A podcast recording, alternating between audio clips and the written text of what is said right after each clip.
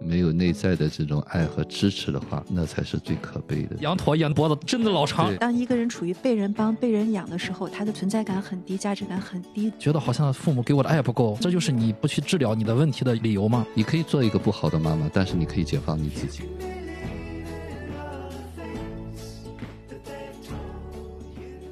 迷影圆桌派，大家好，我是夕阳。我是雨果，啊、大家好，我是一九零零。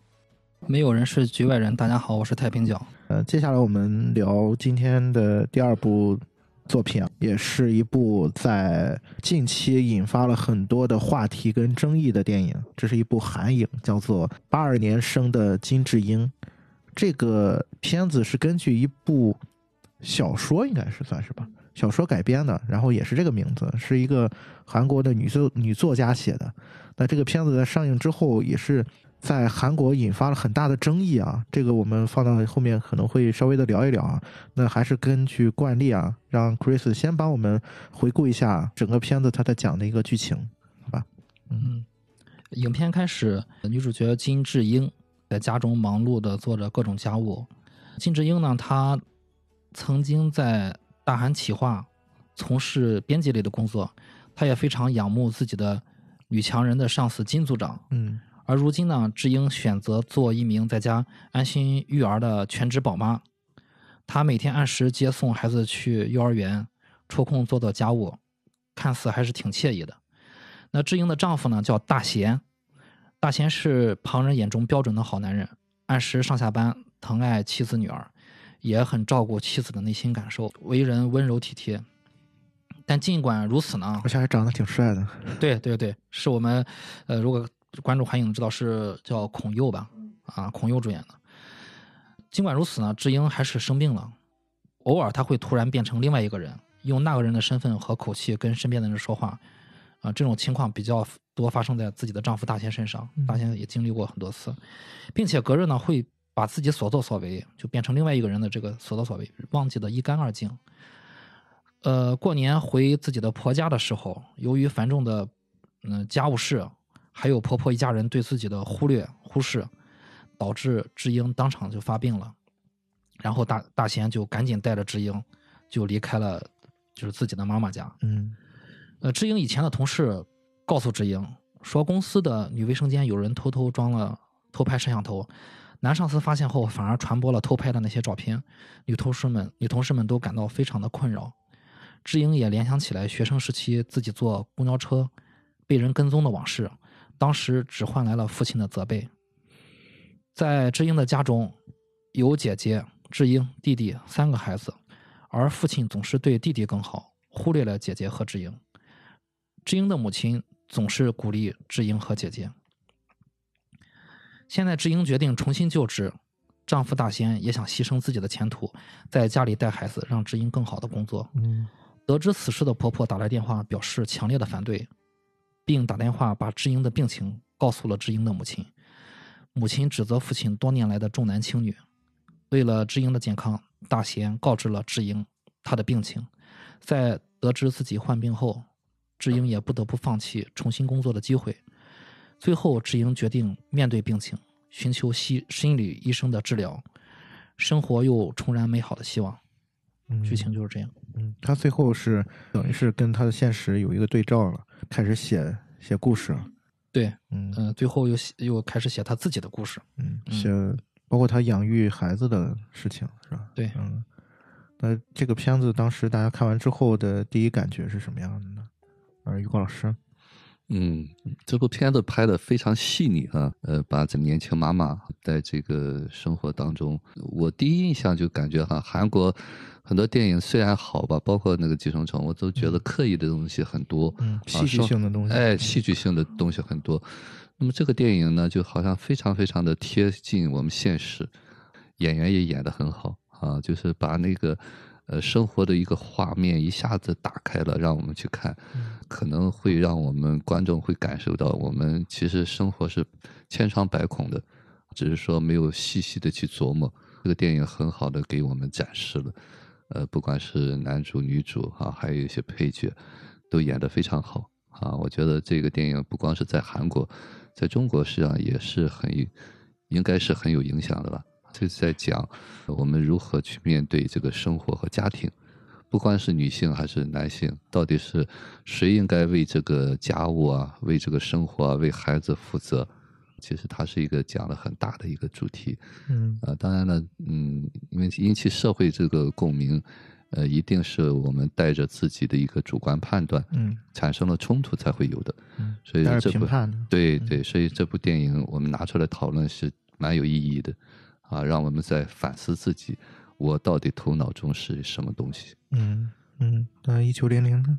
还是觉得这个片子确实是，呃，平淡里面，然后也是太真实了。我有个好朋友叫李果汁，就前两天刚好看他写了，他说这个电影对他来说太好哭了，倒不是煽情，是因为每个人都可能是金智英，甚至还远不如金智英。就它里面那些遭遇，基本上每个新手妈妈或者是妈妈，嗯呃，职业女性都是经历过的，而且确实他里面已经算是很不错了。他的家庭啊，他自己的一些学历啊、长相啊、老公啊什么的，然后这种情况下，他还精神分裂，所以这个里面可能有更多可可探讨的地方。嗯嗯，Chris 呢？就我觉得看完这个电影，让我觉得，呃，作为男性可能有些东西需要反思一下，因为有时候 我老婆有时候跟我说，你有点大男子主义，然后说认真的，我从来没有觉得我自己大男子主义。当他说我的时候，我觉得可能和这个电影有些地方是有点像的，就是你认为习以为常的事，可能在别人眼里看来就是很不好的事情。所以说，就是我觉得看完这个电影之后，我对自己好像也有一些反思吧。嗯当然，其实东亚三国可能这个这个电影非常合适。嗯、因为我看到一些网友评论，这个小说和这个电影放在如果放在北欧任何一个国家，嗯。就是个茶余饭后的一个 一个读本而已，不会引起什么轩然大波。但是在韩国上映的时候，如此的轩然大波，甚至总统文在寅都站出来啊，还有大臣说把这个书给文在寅看，嗯。说希望就是嗯、再过上十年，因为这个书是二零一六年出版的，说如果再过再过上十年，希望这个一九九六年生的这批韩国女孩不会再变成金智英。整个这个故事是很平淡的，嗯，是非常平淡的，但他把这个巨大的家庭和社会这些问题，就是放在这个平淡里面，这些问题可能会呃放在现实中，可能会导致金智英们。各种崩溃，反正智英也算是比较坚强了，所以真是拿出来聊是挺有意义的。嗯，那你当时看的时候有没有让自己反思的情节？呃，也不用非得反思了，反正就是有一些、呃对对看的时候特别注意到的一些情节。我觉得就是在婚姻中，在生活中，所不要忘记自己是谁。我觉得这个是很重要的。你在家庭中的角色，比如说，呃，我在家庭中可能我带着职场中的那个角色回来了，嗯或者我在家庭中我老是扮演母亲，我忘记了我是太太，尤其是我忘记了我是金智英。我觉得这点是是很重要的。然后那个丈夫，他也没有忘记自己是大贤，就这点我觉得是很有启发的。嗯，那，于果老师呢？我印象深的就是这个大贤几次的拥抱这个金智英那一刻，我觉得是蛮有力量的。嗯啊，其实在这个生活当中呢，真的不需要什么语言、什么观念，那个拥抱就代表了很多，就代表了一个接纳啊，允许。呃，还有看到，因为我没看原著哈、好多人就说看原著，嗯甚至有的人说这个电影啊改编有一点儿，好像把那个原著的一些那种对这种男性的这种控诉给弱化了。嗯啊，说嗯包括对这个大贤有些美化的东西啊，其实我觉得这才是编导一个现实的一个题材。我们不管是那种有有很多不喜欢这个的男性的听众也好，还是包括韩国就普遍的对这个抵制也好，实际上呢都是代表着一个就是他们这个认知的一个局限。嗯啊，就是把自己的一些情绪投射到这上面的。呃，如果是因为我没看原著，如果编导这样改编的话，我相信这个编导还是比较成熟的吧，嗯呃，成熟。嗯作为大贤这样的人，其实并不是说有什么特别，只是说他可能站得更成熟的一个角度上吧，也没有做太怎么样哈、就是说给那个对方一个很普通的接纳吧，啊，嗯就是在做个呃，不管是男人还是女人，是你能够看到对方，包括他其实里面也有一些他和同事的之间的那种东西，啊，然后他们就会比方说，哎，谁谁谁疯了或者什么东西，他很愤怒啊，嗯泼了一杯咖啡在他身上。这个东西呢，就是这样啊，就是如果你们是能够生活在一起，其实这就是有一个很亲密的一个东西，你是不是能够接纳他？所以在这一刻呢，就是说家庭当中呢，就像一个港湾一样，在外面我们没法去预料周围的人怎么看啊，包括自己的婆婆或者什么东西。如果家庭当中有一个人能够理解你，能够站在你身边的话，那已经足够了啊！因为毕竟这个社会是凶险的，和我们没有内在的这种爱和支持的话，那才是最可悲的。嗯嗯嗯嗯，他找孔佑来演是挺合适的，就是长得又很温柔，然后一看又很正正直啊，很真诚的。就是雨果老师说的这些，其实这个男人真的就算很好很好了。特别在韩国，就这么一个还能替老婆着想，还就是替她承担了这么多东西。嗯但是它里面也有几句台词，可能对金智英来讲，比如说他说：“哎，你就在家休息几年吧。”金智英就说：“我带孩子，这叫休息吗？”就是在她丈夫眼里面，不工作就是休息。但实际上对金智英来讲，工作反而是对大部分女性来讲，工作都是休息。嗯如果让我们挑二十四小时带孩子和工作，百分之八十的人都会选工作的，因为带孩子这个事情太牵扯你精力，而且你自身的价值感可能会低，他又没有报酬，又没有人肯定你，就觉得你是应该的，嗯，包括做嗯家务各种的，对、嗯对，你不出活，你干了这么些事儿，人家还觉得你在家玩儿，对吧？全职太太不受肯定，再加上这个大贤有一次想跟他要孩子嘛，就开始各种哎呀，一会儿色诱，一会儿怎么怎么样，说好听的，哎，我什么都给你干，我嗯钱也挣来。你就生一个嘛，就好像生个孩子就跟买个包一样，很简单。然后金枝说：“我都抑郁啦，我怎么怎么样，不管，摁倒再说。”就是那样。他很爱他妻子，但是实际上他在做的事情，好像有一点施恩，就他有一点啊，我养着你，你就要给我生孩子，你就要怎么怎么，我帮你做家务是我帮你，而不是我们俩平等的都在做。就这个事情会让金智英她隐隐约约的，她想要抵抗，但是老公又太好了，她又没有什么方式来表达，她就很郁闷。他天天就是看着夕阳啊，干嘛空落落的呀？他经常发呆呀，就是这种，嗯，有一点像施舍，有一点像对他的才华的一种打压。其实，对，其实你嗯刚才在说这个点的时候，又联想到刚才于果老师说，啊，他这个片子是不是把原著里面对男性的控诉好像弱化了？哎，其实我觉得这个恰恰是他编导上一个很聪明的设计，他让你看到好像很正常，而且这个丈夫看起嗯来是特别，温暖的一个人。可是妻子为什么疯了呢？对，为嗯什么他还会有这样一个结果，会有这个病症的出现？因为他的价值观没有改变，对他，只是这个人很爱妻子，他很温柔，但是他真正的价值观还是我在帮你，我在养你。当一个人处于被人帮、被人养的时候，他的自尊是存在感很低、价值感很低的。对，包括刚才嗯就是我一想 Chris 说大男子主义的问题啊，就是我们在自己的认知里面觉得这都是 normal，都是很正常的，没有意识。没有没有这个意识说他是有问嗯题的、那么或怎么样。如果你你你老婆说：“哎呀，我帮你干家务，我养着你，你不用干了，你给我生孩子行了。”你是开心还是不开心呢？你的自我没法实现了呀。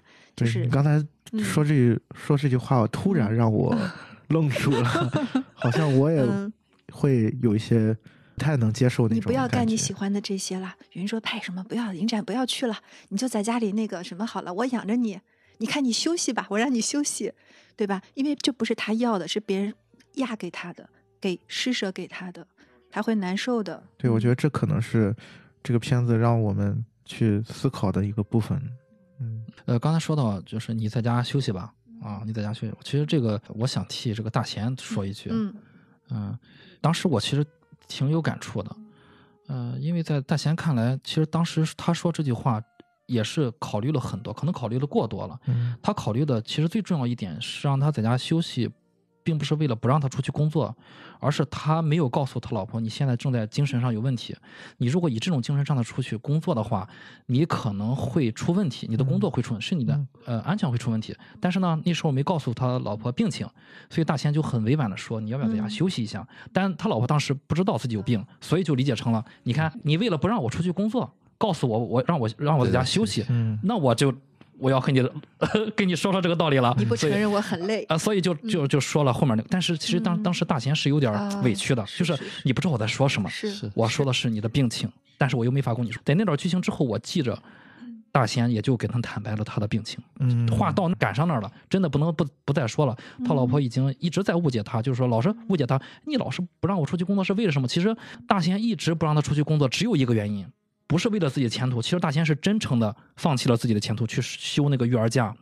大贤非常真诚，大贤只有一个原因，就是怕他老婆在出去过工作的过程中病情发作。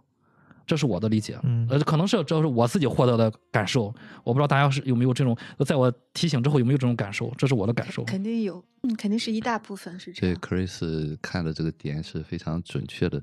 啊，其实这个电影哈、可能我 我讲的这个视角可能和大家是不太一样的啊。其实金智英，呃，之所以现在有这种感觉，一定是和他早年成长背景有关系，嗯，并不是大贤对他怎么样。啊对，大贤已经里面也展现了，对，嗯大贤已经对他够好了啊，但是呢，他感受不到这个好，对，没错，啊，才会有那段他的那种很不满对啊。难道他们在家带孩子，各说各对话了。嗯对对对这就是刚才我说的那个，包括之前我讲的，呃，他处在那个状态里边儿，他就要找那个答案，就是你不尊重我，啊，对对。这也是我们现实当中很多很多人，我们看一部电影，其实这部电影就是一部电影，为什么我们有那么多的评判和那么多的感受，实际上都是我们自己的，只是说我们很多人，我只能说，我们大多数的就是这种女性，从小被压制的，嗯，其实这个问题不在于丈夫做了什么，对啊对。在于就比方世世代代传下来的这个东西，对这个女性的不认可啊，嗯包括刚才说的嗯。带孩子，其实我很多的个案是这样的，如果你接受了这个东西呢，你会非带孩子是一个非常重要的工作，可能是你花钱也赚不来的，他自己哎不接纳这点，对对，其实嗯。他自己轻视了这个东西往往就觉得哎呀，我没有实现价值。其实呢，这没有实现价值也是自己的一个抱怨在里面嗯嗯啊，他会找到这个点，但是呢，这个东西是太社会化了嗯啊，所以没办法讲清楚。讲不清楚。哎，那我只能牵扯的关系也太多了，对对，只能说吧，你所有的不满和抱怨嗯都是你的。对当然，社会有一部分责任，啊、但是呢，你是不是能够突围出来啊？嗯这需要相当大的力量，这就是我们对自我的一个觉察。即便是这个社会是这样的，嗯我是不是就要在这里头唉声怨道啊？是不是要重复？对我是不是一定要带着情绪的去活？我是不是接受？当然，这个东西，也就是我为什么一开始喜欢就是那个海灵格的家庭系统排列。国外的人，他是一个天主教的人发明的这个心理的流派。嗯那么他讲了一个家庭序位，他讲自然序位，他讲这个序位的时候，就是说男在前，女在后，父母在前，儿女在后，是和我们讲的这个孝顺是一样的。嗯他讲什么东西，他是有个主导的。比如男人过去生下来，他就是打猎在外头的嘛，嗯你没有这个保护，家里就没有啊。他是从这个自然规律来讲的。那么，但是我们现在说，为什么我们女的和男人不一样？能一样吗？生理上不一样的。嗯那我们是不是接受这个不一样？是我们是不是把它作为一个点，成为一个抱怨的一个点，就是借题发挥了？我说，当然了，这个情绪点是在之前压抑的，对啊，所以现实当中呢，每一个东西都可以变成借口。啊，我更希望听众啊，能够真真正正从自己身上去看我的情绪从哪儿而出，嗯而不是现实当中，就像刚才讲的那个，你才结婚几年啊，有那么大的深仇大恨吗？那个深仇大恨一定是来自于早年嗯压抑的东西。嗯当我们看清这个东西的时候，其实就像曼德拉我之前说的，没有人困住你，是你自己把自己困在里面的。当然，你还要喊着是你困的我。我说我我们每个人都要为自己的情绪负责，不是去找借口。可能做起来有点难，但是呢，呃，如果你能真的我说所谓的自由和自主，你就能够看清你的情绪，并为其负责的时候，你就自由自在了，而不是谁给你什么东西。嗯，我相信可能又会有一些听众听到于老师的话，会把节目关掉。对对是，老师说的这个肯定是很百分之百是这么回事儿。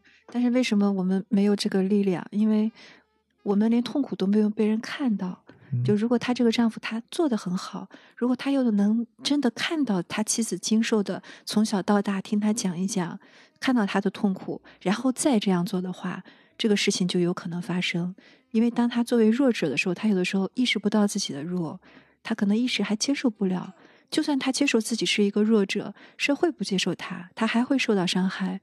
所以我感觉就是说，老师说的这个是一条必经之路。嗯必经的路上，如果能被人看到的话，就会稍微那么简单，或者能提前能能好一些。其实这个点就是我可能有点嗯跳想的，我突然想到了我们之前聊小丑的时候说过一句话，说这个哪怕这个世界一直嗯都是这样子，但是还有一个侏儒能看见你，但是你你能不能看见那个侏儒？你要能辨别出他来。对，能不能看到有人能够在看看着你，你能够看到别有一个人嗯，是想给你一个拥抱的。那那这是 OK，很幸福的。嗯但是确实很难看见，在因为他在这种嗯环境和家庭里面成长起来的，也其实真的肯定不能赖他了嗯啊，他确实很难看见。呃，里面有好多的细节，就是大贤一直在保护他，对，每次他突然出现在别人面前，或者突突然出现在大贤面前，只要大贤在场，永远是大贤像像那个羊驼一样，那个脖子真的老长，然后就警觉，就要看他老婆那个状态。而且很如果如果包括她在婆婆家那婆婆家嗯对各种状态，就是每次大贤都很很紧张，就想看看他怎么样，看看怎么精神状态怎么样，嗯甚至就是大贤大贤最后就是嗯也是有点崩溃，他也哭了。当他有一次变成他那个学姐之后，嗯嗯，大贤也绷不住了。嗯啊，其实大贤真的想努力的保护好他。当然了，大贤也有自己的问题，毕竟他也这个人处于在韩国的这个社会嗯体系里面，是是的，他大贤不可能避免的一些问题。对，这就是我们刚才说的所谓的这个语境下面，其实你认为是正常的一些事情，嗯。可能恰恰限制了你的，你本身这个人是善良的，你的心是善良的，你是有爱的，但是这个部分你是觉察不到的东西，觉察不到的，嗯，对对，反而对别人可能产生了伤害。对，就像我们这样一桌人，我们每个人的视角有这么大的不一样，对吧？每个人都从自己的这个电影其实挺好的，它提供的这种可能就是男性的方面，它并没有很大的敌意。嗯可能在韩国大家看的是这样，就像我们看了，我们就会觉得也很可怜，也可以理解。它里面那些男人、女人不工作就只能男人工作，男人工作也很也很可怜呀。他们觉得女人是在休息，那是因为他们很累呀，他们想休息呀。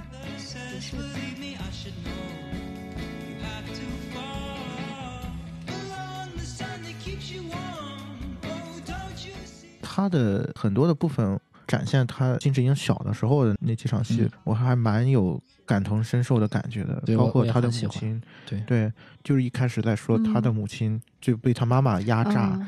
然后结婚生孩子，他妈妈其实也过得很苦。看展现他妈妈的嗯。亲人，就他妈妈的妹妹、姐姐，然后也是那种被觉得洗脑了。对姑姑还有。对我记得应该是他妈妈是过生日有一场戏，他的大女儿嗯。带着他的这个弟弟买了很多就外卖嘛，姑姑就在家里面一不停的念叨，其实就是念叨他的那个外甥怎么还不回来，回来之后就说你看女儿都被惯坏了，对，在家里应该就是女人做饭嘛，这是女性的那个视角去展现的，他们的那个认知里面的是这样的他们从，受虐的变成施虐的，对对他经受的以后，他不自觉的让下一代又，就像老师刚才说的，一代一代代际就这么传了。对，然后不不停的吐槽说你你这个大女儿多大了还不结婚，他会有这种环境，就是这个语境下面嗯每个人的那种他固有的认知对一个人的评价，这些东西是你很难规避掉的影响。对，就这些部分其实是蛮有代入感的。其实对于我们现在的，包括我自己来说，其实很多事情也会在生活当中发生。嗯啊，包括你的亲人也会去给你施加这样的影响。嗯，对，就是在这种环境下面，你如何能够保持住自己的，就是你能够很清楚的明白你想要的是什么，这其实是很难的一件事情。嗯，但是这个电影里面也提到想说的这个事情了，也是我很想，呃，也很喜欢的两个剧情，呃，也是与智英的妈妈有关的。第一段剧情就是小时候智英和他妈妈一段对话，他先夸了智英写的字儿好，嗯然后他说：“你知道吗？妈妈以前也想当老师，嗯志英就笑了，然后他妈就很认真说：“我是认真的啊，我以前我学习最好，家里面我比你舅、大舅、小舅学习都好。”嗯志英就问他妈：“那你为什么没当老师呢？”然后他妈就说：“说我要补贴家用，给你大舅和小舅挣那个学费。嗯他就问他妈：“那你干什么活呢？去补贴补贴家用？”他说：“我在什么什么地方做衣服。”啊，对，啊，然后志英听完之后，好像脸色有点变，他妈就安慰他说：“没有关系，在我们那个年代，我们都是在那儿做衣服的。”这就对应了他妈手上一直有条疤，嗯就是做衣服上留下的啊。然后志英又问他妈：“那你现在呢？这不就是大舅、小舅好像也上学了？那你现在呢？”他说：“我现在变成了你的母亲啊，我要带你啊。”嗯志英问了一句我很喜欢的台词，就是“是因为我才不能去做的吗？”嗯，对，我觉得这个台词，呃，也是非常受用的一句台词。到底是是因为什么，你不能去做你想做的事情？嗯这是第一第一段。第二段就是智英成人大学毕业之后，他应聘的时候，他们家有一次在家里面吃晚饭那段台词。啊对，那个然后志英就思前想后说：“哎，我可能这个那个就是有点怀疑自己啊。对他就啊是应该是求职被拒绝了之前的几次，对对对，有点怀疑自己。对啊，然后吧，他爸就说了一句话，他说：“就你这样，你就等着嫁人吧，啊，你就找个好男人，就等着找个男人嫁了吧，你就不用什么也不用干了。”这个时候，志英他妈做了一个很反常的举动，嗯把自己的勺子往那个饭桌上啪的一拍，然后所有人连他爸都吓到了。志英他妈说：“志英啊，你不能安静待着，你要活泼起来，要活泼。”嗯然后他妈说这个话的时候，就是那种手手舞足蹈的，就是让志英活泼起来。对他先骂了他爸，嗯然后说你什么年代了？什么年代了，你还对女儿说这种话？嗯然后就说志英，你不能安静待着，你要活泼起来，要活泼。我觉得就是这句话，我能记到好久。是，对我觉得这句话能看出来，从小他母亲对志英的这个力量的传递一直都在的。嗯所以我觉得智英在最后要接受心理治疗的时候，她能如此的平静，转过身来就说：“那我们去治这个病。”对我觉得就非常非常好。我当时豁然开朗，我当时那个沉重的心情一下就放下了。是，嗯还得亏有这个，对，其实这部电影觉得可能就是这个编导，如果是给原著改编的话，嗯可能原著会带着个人的色彩，会对这个女性的这种不公的一个控诉的话，嗯但是呢，你比方说刚才 Chris 讲的这一段儿，妈妈一开始意识不到，说难道你为了我不去上吗？嗯，其实你有的选，嗯，你完全可以抛弃我。就像我们之前说的，你可以做一个不好的妈妈，但是你可以解放你自己。嗯，好，我们是有机会的你的。是否接能够接受这一点？对你是不是能够顶住这个压力，做你自己？另外还有一个就是后头说的这个东西，你可以活泼起来，不能因为别人不接纳你，你就贬低了自己，接受了这些暗示。要坚强。哎，对，其实这一点呢，哈，就是包括刚才我说的那个拥抱，现实当中呢，嗯真的我们没法和这个社会去抗争，嗯但是呢，我们作为一个个体，我能做什么？这才是我觉得我们每一个听众去反思的东西。要解放你，只有你自己，没有嗯别人。别等着社会解放你。对，其实你可以去呐喊。你比如这个片子里面，它展现了社会对于女性的那些偏见啊，甚至还有有一段是表现她上上公交车啊啊，其实是被性骚扰了。然后他父亲接的接到他还还在说，你看你裙子这么短，这种话，其实这种话在现实当中常伤人，对这个嗯对，所以你看这种偏见，包括刚才玲玲也说，它里面有一些展现，就是在女厕所里面安摄像头，然后这些男性的同事反而好像不以为然。就像于果老说的，在这种社会的环境下面，它是一种既定的，可能是社会上的一些不公的事情，一种偏见的东西。你可以为此而呐喊，你说嗯我需要改变这些事情。但是，是不是从另外另外一个角度，从自己来讲，那我们生存在这里，是不是要先从我们自己？我们是不是可以不与他们为伍嗯啊？对我除了呐喊以外，我除了抱怨以外，我还能做什么？嗯，我觉得这个是这个片子里面给我们展现的一些角度。你包括刚才说到这个问题，我也嗯我也有联想到一个剧情，就是当金智英在最后的时候，她去买咖啡，因为孩子嗯然后把咖啡洒在地上了，然后后面几个排队的人嗯就在叽叽喳喳的说：“啊，你看马宠，它影响社会什么。”然后这个时候，金智英做出了一个可能在整部片子里面都没有做出的一个举动，就是他走到了那群人的面前，然后质问他们：“你们凭什么这样说？”我觉得这个是刚才玉过了说的，嗯你除了你想要呐喊的话，你自己还能做什么？啊，这也是提供了我们一些思考的部分。嗯，那个地方我特别感动，就是他做了心理咨询之后的发生的很大的改变，就很勇敢、很直接的，就是表达，而且他就是要我要反抗。他以前就是发出的是求救的信号，嗯他这次是反抗的，那是不一样的。他有自己的力量了，但是首先是因为他被人接，就是看到了那个治疗师看到他这些痛苦了之后，他才有这种力量。否则他之前只能是借助就是鬼上身啊，或者用别人的声音把他想说的话说出来。这次是他用自己的嘴说了，对对，这次反抗也是我我要提的，就是他是用金智英的身份，对，没错，没错，这是非常重要的，这是这个这个电影里面我觉得非常重要的一个一个点。首先，它有个前提是，我觉得这个电影为心理咨询师正了一下名，嗯 是非常非常有用的。是以前这个这个职业总是在那些悬疑片里面有一些不好的作用啊什么的，但是这这个是，但我我们要说一下，在现实中它是非常非常有用的一个职业。然后智英在接受了咨咨询师咨询之后，第一次咨询之后，应该是咨询师给了他一些建议，但建议没有演出来。然后呢，他在咖啡店遇到了这么一个事情，然后有人说他是妈虫，妈虫是韩国近一六年之后出现的一个词，就是来讽刺带妈妈的小孩儿啊，是一个非常不友好的词。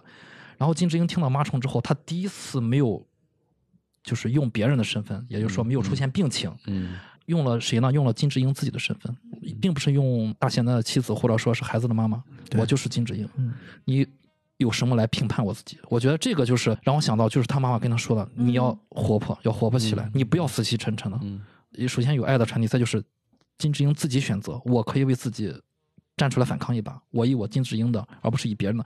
如果没有心理咨询师去说这点，他可能还又变成另外一个人。对啊，有这个可能性。他会受伤。这次他没有受伤，对，而且他这个跟他的剧情是完全对照的。嗯就他在之前这个展现给观众的啊，第一次是在婆婆家，然后受到了压抑，然后他用另外的人的身份人格出来，嗯然后他把他压抑的这部分把它表达出来。对，在婆家其实用的是他他的自己的父母，亲生父母，也就是对婆婆婆婆的亲家。对对对啊啊嗯对，好像他好有好几次都是这样的一种情节。对，其实这个电影呃刚才 Chris 说了哈，就是咨询师到底做什么，嗯，这个是很重要的。在这简单说一点哈，就为什么它起了作用，为什么它会有一个幻听，就是角色变化。编剧啊，他只是写了这么一部分。我们现实当中，因为我也在做，经常会有些为什么会出现病呢？和，精神分裂呢？就是因为我们之前有些东西没被看到，它一直在绷着，就像我说那个拉的那个弦一样哈。当绷不住的时候断了，就变成病了啊！如果在这期间，刚才先说了这个丈夫的这个拥抱，所谓的拥抱呢，就是他那一刻处在那个早年的那个创伤里面，其实这个拥抱代替所有的解释和语言，嗯啊，就是那个小孩突然被看到了，他就可以暂时得到缓冲。那么咨询师起一个什么作用呢？就是看到他那一部分，我不管其他人怎么看哈，就是在我这儿看，当他出现症状的时候呢，他是无意识当中回到了早年。所以，做一个好的咨询师呢，一定是看到他，当他处在两岁的时候，你要以两岁的方式对待他，那才能接到他。所以说，他在那个访谈虽然没有讲他怎么访谈，但是呢，那个咨询师可能接到了他早年的创伤，然后呢，他又就有力量回到当下，啊、敢去为自己发声，也敢去正式接受这个东西。那么她走到咨询室呢，是首先丈夫给她的拥抱和支持、接纳，那么她决定去看这个咨询师。当然，咨询师也给他接受了一些早年的那些恐惧啊、愤怒的情绪在里面，所以说他后头有可能回到了当下，能够可以回到现实感啊，而不是回到那个角色里面。嗯啊，因为那个角色已经被接了嘛，所以说也是给听众，就是说我们是专业人员，就是做这个的，就是那部分可能别人看不到的东西，专业人员会给你一个接纳，这个点是很重要的。就是好的咨询师一定是贴着你的，嗯不是说我们能够，你可能看看书就能明白的。嗯啊，就像我说了，你进入到那一刻你是没法分身的，看书你只能理解，但是你进入到那个角色里面的时候，你没法出来看到你自己。那么咨询师作为一个外人，能够接住你，先让你了解你内心的有这些部分，然后呢，在后头你再出来的时候，你才能接住你自己。所以说，专业人士就起这个作用。我倒想到另外的另外的一个点，就是当他在发生了就是最后那一幕，嗯然后他去反抗了之后，然后他又给到了回到了咨询室，他跟咨询师聊起了这件事情，然后咨询师问他：“那你当时是什么感觉？”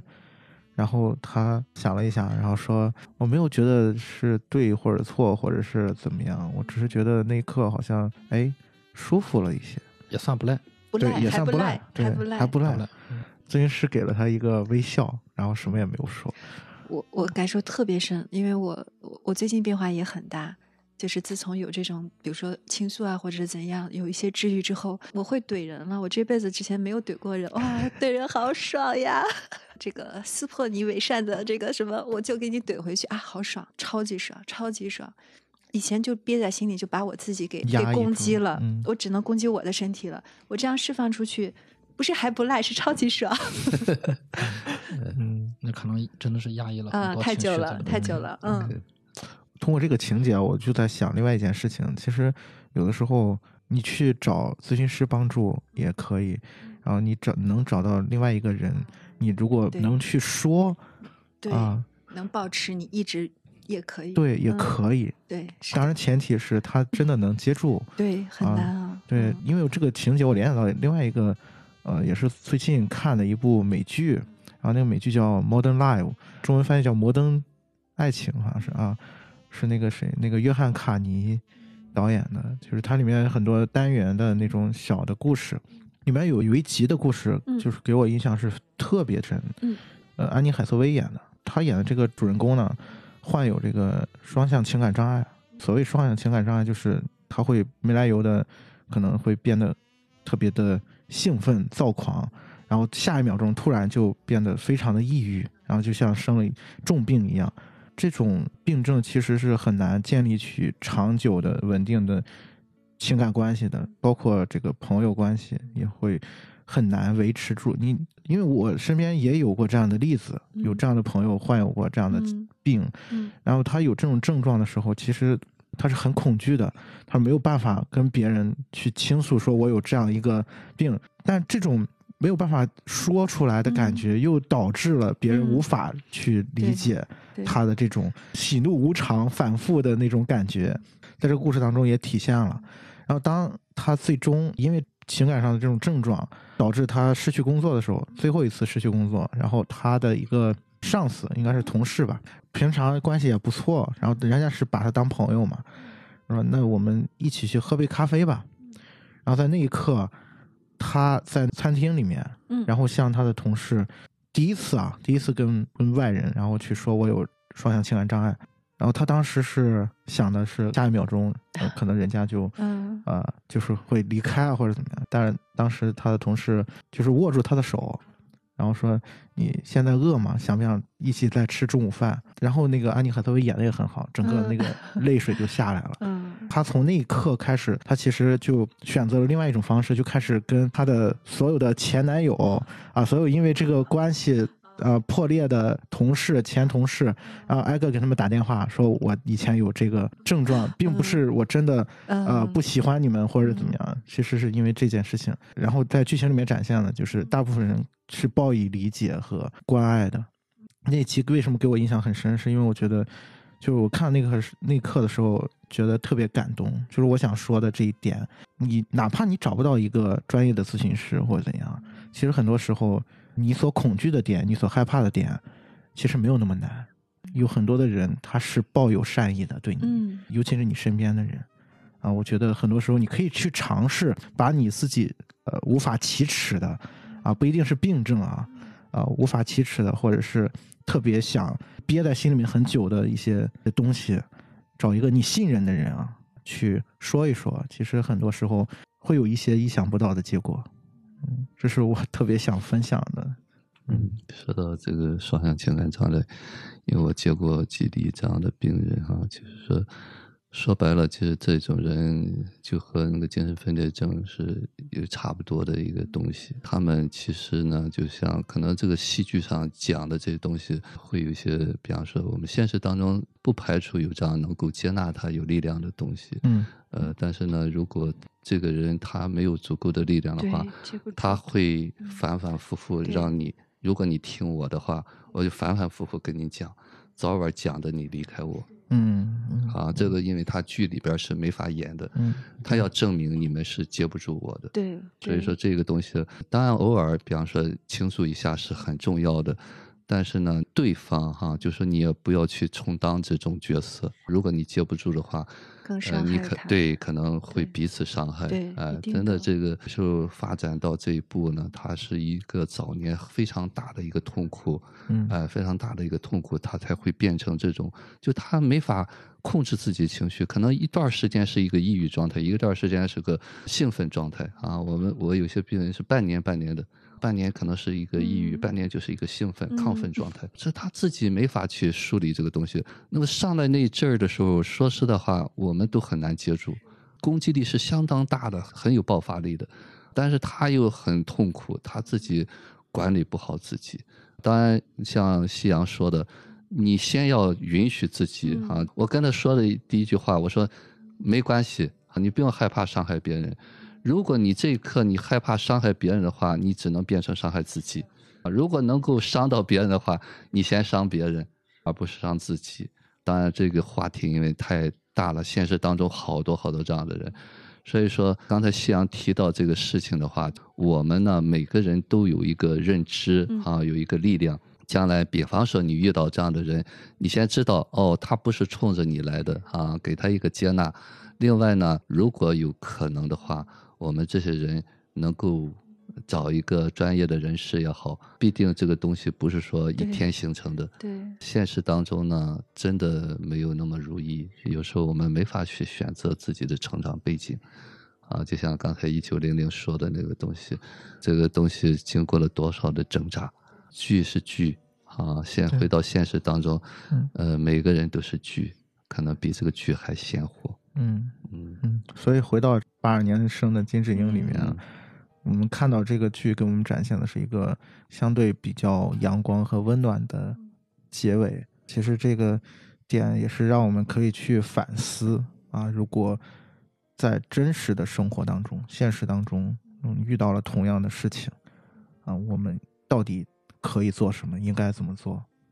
啊这个是这部片子我觉得带给大家一些思考的部分啊，并不是说你的生活这一秒钟是这样，下一秒钟就一定还会是这样子。嗯，选择权在自己手里。对第一步挺难的，嗯就像刚才雨果老师说的，我是万分赞同。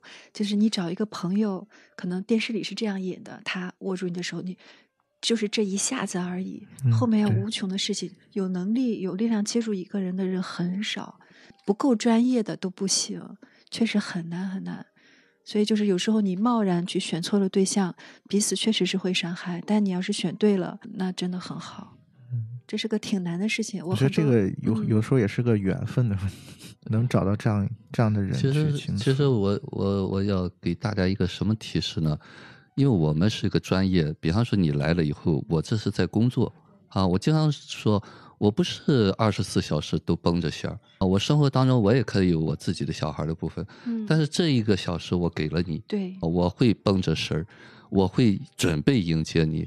但现实当中不是啊，现实朋友关系他没有这个东西，对你稍微不留神儿，你就没有这个义务。有对边界，对他一下就把你前一秒钟你还是他的好友，后一秒钟你就被伤的体无完肤。是的，他也不是故意的，他真的没有这个能力。首先，我觉得你在找一个身边的人去倾诉之前，应该为自己、为别人负责。你应该先考虑自己能不能先找一个正常的途径去治疗你、去疗愈你这个事儿，你才知道应能不能行。对，其实我觉得就刚才说的这个是已经到了一种症状的部分了。是，你把这个事情再放的再广义一点，其实很多时候是呃日常的一些嗯，无你可能无法倾诉的一些烦恼啊，或者怎么样，这种事情啊、呃也是完全我觉得是可以的。啊，那是可以的。啊对，我觉得你刚才说的那个是比较严重的，对，可能那个常没有。状态已经发展到我们普通人可能没有办法对、嗯去完成这个事情的一个程度了。嗯对，就是，呃，我理解夕阳讲的就是个缓解期。缓解期呢，其实更需要像夕阳讲的，我们大家给他一个支持。他不是那么暴躁的时候，我们给他，比方说他在讲我有双向情感障碍的时候，我的患者经常会这样。他来了以后，他先告诉你我有双向情感障碍，他先看你的反应。是的，哎呦，你一下吧，他马上嗯就离开你。走了，所以像夕阳这样的，就是包括我之前在那个海大做去污名化怎么看精神病人，呃，嗯大学生这个视角是很好的，嗯。啊，就大家一听说，哎呦，他精神病，马上就这个眼神就不一样了，这才是我们每个人那个并没有那么可怕，而且那一秒钟你给他一个认可，当然你在内心有这个力量，所以这一刻呢，你的一个轻微的反应，可能就会给他一个认知的一个反馈。所以说，刚才夕阳说的这个，也是我们每一个听众想的，不用谈虎色变。嗯，对于双向情感障碍，包括有些精神分裂症，他会说我精神分裂症，那你就相信他已经没有什么伤害了，他能够认知到他的病的时候，啊，是的，对嗯，对他能有勇气和这个自知说出来，这个就像电影里面金智英跟他那个金组长，他就跟他说说，当然了，也是在接受了心理治疗，嗯永远是这个前提。我觉得这个嗯导演点的非常好，先接受了心理治疗，然后金智英去跟了金组长说，也许我不能来参加你的新的公司了。然后金组长就是开玩笑说，你嫌我公司小，嗯，然后他就跟他坦白了。是是我最近精神状态不太好，我正在看精神病医生。对，金组长的反应也也非常好，啊、金组长反应说那那没关系，怎么样？然后金志英反应也更好。金志英说什么？金志英说那我治好了再回来。嗯我觉得就是这个是非常好，这可能也是为什么金志英是金志英，金组长能做到金组长的原因。对，嗯，金志英这么好，因为她有她妈妈不错，她老公不错，她长得不错，她学习成绩不错，她的外部资源是足够的支撑她的。很多人跟她一样，可是没有这些的话，这个事情就不会这么走了。对，就是刚才玲玲说这个，我又回想起之前节目里面曾经聊过的一部日剧，叫《坡道上的家》。这个剧里面讲了很多跟金智英很相同的东西，但是那个对那个主人公他就没有金智英的呃外部的资源这么好啊。她的丈夫是一个典型的 gaslight，就是一个煤气灯的嗯操纵者，嗯然后她的母亲也在从小就打压她嗯啊，说你不要读书，你什么也不行，你就找个人嫁就好了。当然，那个故事给我们反思的空间可能嗯更大一些。嗯啊，他把主人公置于一个比金智英更加深渊的一个位置，所以大家如果有兴趣，也可以去看一看那个故事。我觉得，因为每个人的情况是不同的是，它只是嗯反映了这个社会可能会遭遇的事情。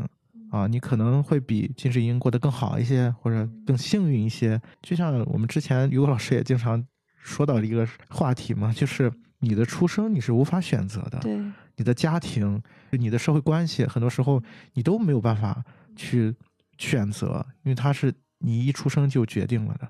但是不代表你的人生你无法做选择，啊，就是嗯很多时候，呃，看到不同的情况下的人的那种状态，这也是我为什么我们要去看电影的一个原因嘛。啊，通过看别人的故事、别人的人生是什么样的，那然后来去映照自己。我觉得这是很重要的一个过程嘛。但是它充分也证明了我们刚才在说的一个点，就是我们其实还是可以选择的。他至少在求救，他有自救的这个心。嗯他去那个咨询室，那个那个医生说的第一句话是：“你能来到这儿，你就已经 OK 了。”嗯，对吧？这一步他求救，她之前一直在发出各种求救的信号，没有被接收到。还好她老公给她这一条生路。其实她一直用各种方法在在呐喊，但是别人看不到的。嗯，我觉得这就是我说这些人他所选择的方式可能不同，嗯但是你会从这些不同的方式当中找到让自己可以去思考的部分。包括我刚才谈到那个坡道上的家，虽然你看到的他好像更不幸，他没有一个有力量的母亲，嗯没有一个有爱的丈夫，那那个其实更真实，对我觉得，嗯。但是他依旧觉醒了，他依旧反抗了，我觉得这些东西并不是说，就我看到有一些观点啊，说嗯这个金智英，嗯哎呀，她不是挺好的吗？你看这个老公又帅又有钱，还对她有这么多爱，你看我就没有她这么幸运。嗯我觉得这个，你如果这么去思考的话，恰恰是违背了这个剧想要说的事情。很多时候不是说幸运不幸运，而是你是不是要选择那个不幸的结果。嗯，我觉得就是智英去看咨询师，作为现实意义来讲，当然剧中展现的可能更多的是他，比如说他的底子比较好啊，有母亲的这个爱，甚至可能也有一些父亲的。嗯，其实父亲虽然不错，是，当他找到工作，嗯，父亲说吃肉吃肉，就是他表达的方式可能是不一样的。除了重啊。男轻女，没啥大毛对。其实这就是我们刚才说，他是固有的观念，你是没有办法去对对他自己也意识不到在这个社会啊，各种东西的制约下，他的父亲还做的不错了，我觉得、啊。当然，她老公也不错。但是如果放到现实中，竞争去看了咨询师的话，我想说的是，其实并不完全是因为他有这些爱在支撑他。如果听众们以后遇到一些心理上的问题啊，大家可能觉得想不开的时候，不能是因为说，哎，我觉得好像父母给我的爱不够，我就这么憋着，这就是你不去治疗你的问题的理由吗？对吧？我觉得这不是，我觉得恰恰相反。如果你得了感冒，你为什么去看医生？因为我得病了，而不是说我父母都对我的爱不够，我就不去看感冒。对吧？如果你某些心理方面可能有一些疑惑，那心理医生就是来答疑解惑的，那你就应该去看，和你的父母没有关系。回到我们说的，就是你这一秒就可以做出决定。OK，我就穿了衣服就去就去找一个，去问一下，对吧？去试探一下，看看是什么样的。他能自救就是一种能力，对对对，你选择自救，对，就是你的能力。呃其实咨询师就是给你一个选择的机会。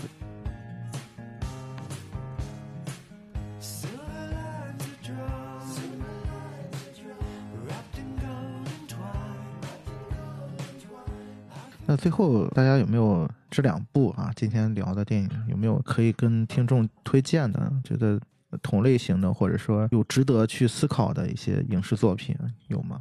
我想当时我看那个婚姻故事的时候，我想想到那个克莱默夫妇哈，嗯呃，其实我们之前也讨论过《革命之路》，当时我们好像一块儿做的分享是吧？那个对，嗯。不过克莱默夫妇那一期我至今都没有放出来。啊，没事儿哈，就说后期可能会做。再一个，呃，我会想到另外一部电影哈，就是没有太大的关系，就是那个《生在幼子》，有没有看过日本一部电影？啊，我好像知道那个部电影。千野忠信演的。啊对对呃，嗯其实那部电影也挺好的，它是讲二婚嘛，就是那个父母觉得我已经给孩子足够的爱了，但是那个孩子还是在一个劲儿的挑战他的底线。嗯那部电影也是关于家庭和这个亲子关系。如果和你联想到婚姻故事的话，可以看看那部电影。我很喜欢日本电影，它拍的非常的细腻。呃，相对韩国电影呢，它不温不火的那个爱，呃，包括之前千叶中心演的那个母亲是吧？嗯，对，啊，母亲是我觉得这些电影它都娓娓道来。对，Chris 呢？呃呃，金智英这个啊，嗯呃，我想到了就是推荐狗十三，啊。因为韩国人有金智英嘛，我们中国人有狗十三嘛，啊，对，这这每一部电影对应自己国家的一些最现实、最贴近的。然后这个电影导演又是如此的客观、如此的深刻，然后这个电影如此的经典，那么大家也可以回去再把狗十三，相信也大家也放了好久没看过了，再拿出来看，没准又获得更多的养分嗯。啊，所以我觉得还是很有意义的。嗯，有几部啊，刚才提到那个《坡道上的家》，是强烈他大家嗯推荐大家去看的一部日剧。当然，大家如果不想看的话，其实也可以直接听节目，那期也讲的比较清楚了。然后还有一部是刚才 Chris 说，回到我们中国的语境下面啊，其实我也有一部想推荐给大家，那部片子叫《万箭穿心》，也是一部讲女性的嗯一个视角的一部电影。我觉得那个电影有很多的东西也很值得去思考。对，然后还有一部是伯格曼的电影，叫《婚姻生活》啊。其实那个片子很老，但是我觉得，呃，如果讲亲密关系、讲婚姻、讲情侣，那个片子讲的可能比婚姻故事要更透彻，而且它涉及的东西可能更多一些。嗯而且伯格曼嘛，他本身对于描写这种情感，是我觉得电电影界也是无出其右的人啊，所以大家如果有兴趣，也可以去看看那部电影。而且婚姻故事其实有很多地方它是有致敬的意思的，嗯，好吧，啊，基本上今天就差不多，嗯。金智英还有什么想说的吗？哎，我补充一个吧，嗯，就是这个电影的结尾我特我特别喜欢，它的结尾是这么说，他说就是智英的口吻说，旁白说他出生于一九八二年四月一日，在首尔的一家妇产医院，身长五十公分，体重二点九公斤。他出生时父亲是个公务员，母亲则是个家庭主妇。八二年的金智英，我特别喜欢，因为当智英在回首去看自己的出生的时候，他也跟母亲聊过自己的出生的事儿，我觉得是非常有爱的，你能感受到强大的母爱的力量在里面，还有自己这个力量在里面，然后也能知道自己是谁，不要忘记自己是谁。嗯嗯，对我嗯特别喜欢这个结尾。对，顺着你这个话，我也我也想说，就是，呃，这包括也是我我之前做那个葡萄上家的时候曾经说过的一个点，就很多人说这种片子啊，这种类型是劝退，就是啊劝退，不要结婚，对，不要不要结婚，别生孩啊子别生孩子嗯。其实我觉得重点不在于婚不婚、生不生，而在于这些是不是你想要的选择。对你自己成长了没有？对你不婚也可以，婚也可以，离不离婚也无所谓。是的，就生不生孩子更没有什么。我们很多时候，就像我们刚才说的，你可能会受到这个社社会所有的人都会给你施加影响。嗯，在这个期间，你能不能坚持？能不能去做自己想做的选择？我觉得这个是最最重要的事情。嗯当然，这个是是比较难啊。嗯，是。我就是尽量的不评价别人，这是很大的美德。嗯嗯，不要想，你看别人都结了，我为什么不结？嗯，这个事情就考虑你自己就自好了我。接纳。